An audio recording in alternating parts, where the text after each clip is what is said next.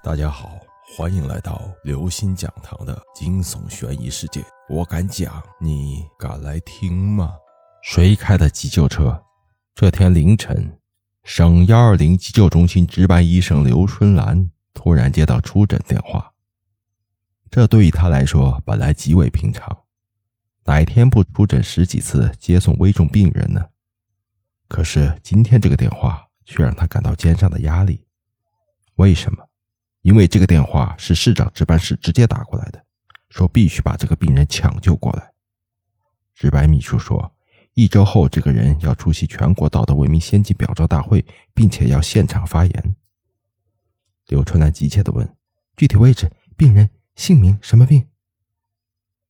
阳平县清江小区 A 座三门六零三，病人叫做石天，心脏病发作。什么？石天？刘春兰一愣。他虽然没有见过石天，可是石天这个名字对他来说太熟悉，太熟悉了。五年前，她的丈夫带女儿去百货大楼，赶上了一场突发的大火，顾客们情急之下像没头的苍蝇到处乱跑，而大火很快就封住了一切出口。万分危急关头，一个中年男子数次出入火场，将九个人救了出来，其中就有刘春兰的女儿。女儿说：“如果不是这个人将她背出来，她肯定没命了。”后来媒体挖出这个中年男人叫石天，但是这个石天却极为低调，不愿意接受任何人的报答和感谢。刘春兰也就无缘与石天见上一面。只是没想到今天能以这样的机会与恩人见面。刘春兰等人以最快的速度赶到了阳平县清江小区，将石天抬上急救车。一个十岁左右的小女孩哭着说：“爸爸突然发病，爸爸突然发病，他已经给爸爸喂了药，可是爸爸仍然昏迷不醒。他在万般无奈之际，想到了给市长值班室打电话。”刘春兰随口问：“你妈妈呢？”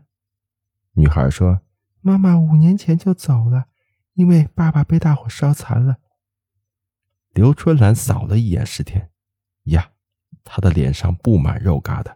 就像电影《半夜歌声》中的宋丹萍，太吓人了。刘春兰心头掠过一丝悲凉。英雄可爱，可是英雄的处境却是现实的。刘春兰抓紧给石天进行了就地检查，还好石天因通过急救药，病情暂时稳定，但是必须马上进行下一步的治疗，否则很危险。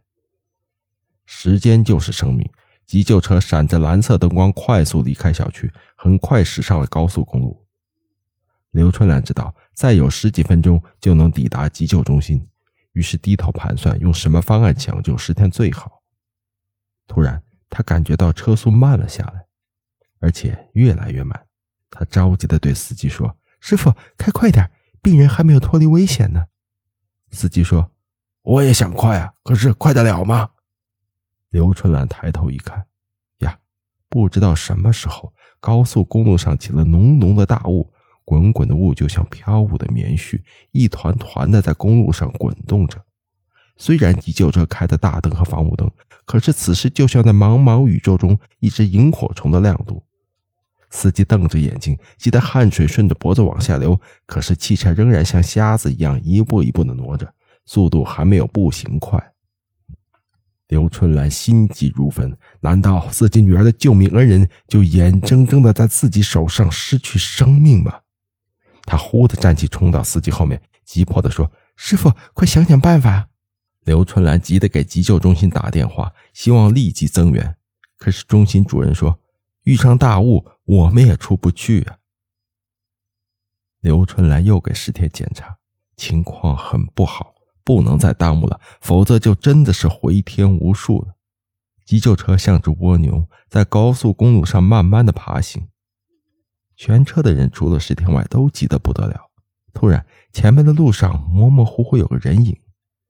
司机以为自己眼花了，揉揉眼睛细看，确实是个人。他一个急刹车停住，探出脑袋骂道：“你不要命了！”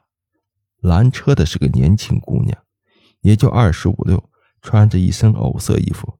他对司机笑笑说：“大哥，我有急事搭个车。”司机没好气的说：“不行，我这又不是公交车。”可那姑娘在急救车前不走，弄得急救车也过不去。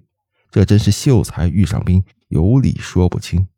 刘春兰就说：“得得得，别跟他纠缠了，让他上来吧。一只羊是放，一群羊也是放。”那姑娘上了车，对刘春兰一个劲儿的感谢。车继续前行，仍然像老蜗牛似的。那姑娘火了，说：“我还有急事呢，你们这速度，什么时候能到省城啊？”司机没好气的说。你有能耐，你来开呀！姑娘一听，就立即让司机离开驾驶台，由她来开。司机说：“你开什么玩笑？我二十年驾龄了，都不敢开快。你以为你是谁呀？”姑娘笑笑说：“我是驾校的教练，专门跑这条路，我对这条路熟悉，让我试试吧。不行再换嘛。”司机仍然不干，可刘春兰却动心了。也可能是病急乱投医吧，竟对司机说：“师傅，就让他试试吧，没准能行呢。”司机火了：“刘医生，你也不想想，光凭一张嘴说，你见过他开车吗？”刘春兰平时文文静静，从不与人吵嘴，可此时大概是心急如焚，火气骤升，竟然开口顶撞司机说：“你不让他开，你怎么知道他不行？”司机一赌气，骂骂咧咧的离开了驾驶室。那姑娘神色悠悠地坐上驾驶位，一挂档，一踩油门，车呼的就窜了出去，嗖嗖嗖的一下子时速就飙上了八十码。她仿佛不是在开车，而是在开飞机，驾驶着飞机穿云破雾。这下子全车人都愣了，你看我，我看你，不敢相信这是真的，也信服了一句老话：山外有山，人后有人。没想到在这样复杂的路况上，竟有如此能人。刘春兰是又惊又喜，喜的是照这样开，一会儿就能到省城；惊的是这也太冒险了，别再出个车祸，那可就是吃不了兜着走了。那姑娘像个镇定的指挥员，从容不迫，不苟言笑，眼睛紧紧地盯着前方，双手握着方向盘，车是开得又快又稳，就像是在 F1 赛场上飙车。十几分钟后，急救车开到了省急救中心，医生护士们急急忙忙地将石天抬下车，送进手术室进行抢救。刘春兰没忘了谢谢那个在关键时刻帮了他们一把的姑娘。那姑娘不好意思笑笑说：“没什么，谁见了都会这样做的。”刘春兰问姑娘姓什么，那姑娘寻思了一下说：“我叫何月华。”因为送医及时，石天被抢救过来了。主持手术的医生说：“再晚到十分钟，那可就真来不及了。”谢天谢地，刘春兰心头的大石头放下了，就说了在高速路上遇到的事儿。他说：“要不是遇上那个姑娘，我们就回天无术了。这十天真是命大福大呀。”主持手术的医生随口问道：“有这种事儿啊？那姑娘哪儿的？叫什么呀？”“不知道哪儿的。”那姑娘说：“她叫何月华。”医生大吃一惊。什么？何月华？是啊，就什么好奇怪的？不可能啊！那医生自言自语道：“去年这个时候，我接过一个车祸病人，也是叫何月华，因为延误了时间，他没有被抢救过来。”刘春来摇摇头，笑道：“叫何月华的人多了去了，难道我们让个死人开车啊？笑话！”主持医生愣了愣，随后点点头，又摇摇头问：“刚才那个病人是叫什么来着？”十天，是的，十天。哎呀，那就对了。医生拍拍脑袋说：“我想起来了，去年就是这个叫十天的男人把何月华背到咱们中心的。他一脸的肉疙瘩，把好几个医生吓得够呛。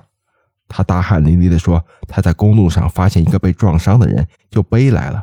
那姑娘穿的是一件藕色的衣服。”刘春来一听，顿时傻了。天哪，他们刚才遇到的，真的是一个死去的人呢！他唏嘘不已，众人也连连感叹。但是大家都相信了一个道理：这个世界上，不管你是谁，只要你干了好事，神鬼也助。各位听众朋友，本期节目到此结束。如果您喜欢，请关注、订阅、点赞、转发四连击，谢谢您的支持。我们下期再见。